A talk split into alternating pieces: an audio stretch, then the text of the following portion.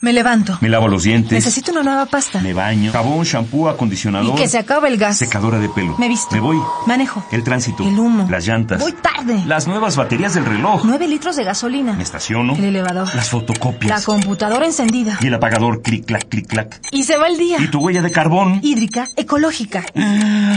No conocía la dimensión de mis pisadas. Nuestra huella en el planeta.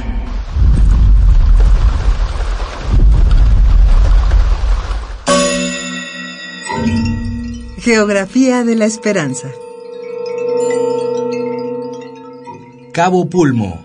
La lucha por la vida marina.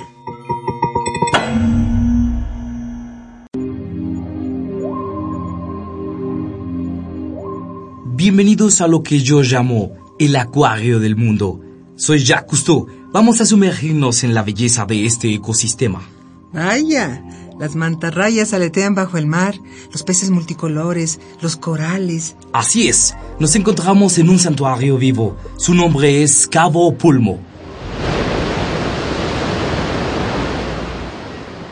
Aquí se encuentra uno de los arrecifes de coral más importantes del Golfo de California. Majestuoso, fascinante. Me encanta. ¿Qué tal si construimos unos hotelitos en la playa, unas casitas, un par de centros comerciales, ya sabes, para que la gente venga a darse un chapuzón? ¿Qué qué? Ni lo sueñes. Somos muchos y no te lo vamos a permitir.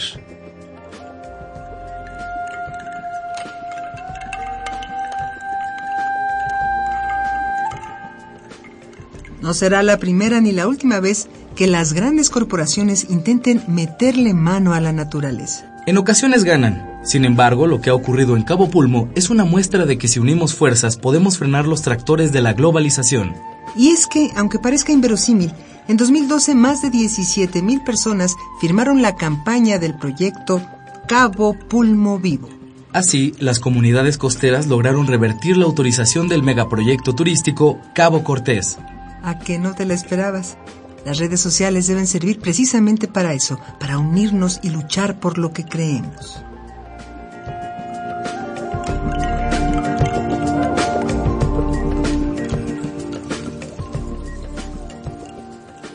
Ahora bien, vamos a los datos duros. ¿Qué acciones han tomado los habitantes de esta zona?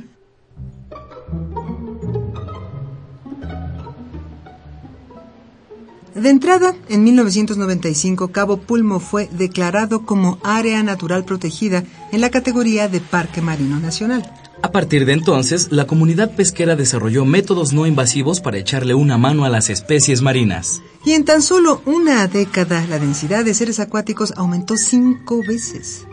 Además, el programa de vigilancia comunitaria y conservación de las tortugas laudigolfina, impulsado por organizaciones no gubernamentales mexicanas e internacionales, ha logrado juntar a muchísimos voluntarios y pescadores de la comunidad.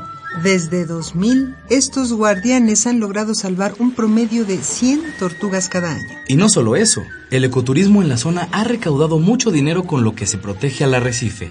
Tú sabes, es la ventaja de actuar entre todos. Sin embargo, no todo está resuelto. En días recientes, un nuevo proyecto denominado Cabo Dorado amenaza una vez más el equilibrio ecológico del Mar de Cortés, con sus hoteles, sus drenajes y sus edificios habitacionales. ¿Qué eliges? ¿Rascacielos o arrecifes? Entonces, ¿qué vas a hacer?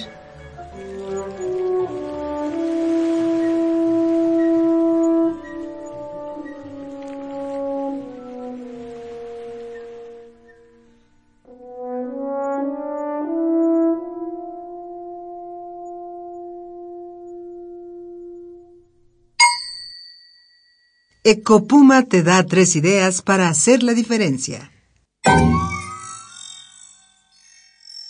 Infórmate y participa en campañas de conservación de nuestro patrimonio natural. Conoce y apoya los proyectos comunitarios sustentables de la zona donde vives. Las redes sociales están ahí para unirnos, no para alienarnos. Realiza turismo sustentable o ecoturismo cuando vayas de vacaciones.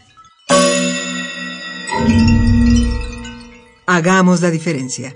Ecopuma, Universidad Sustentable. Esta fue una coproducción del Programa Universitario de Medio Ambiente, Puma y Radio UNAM.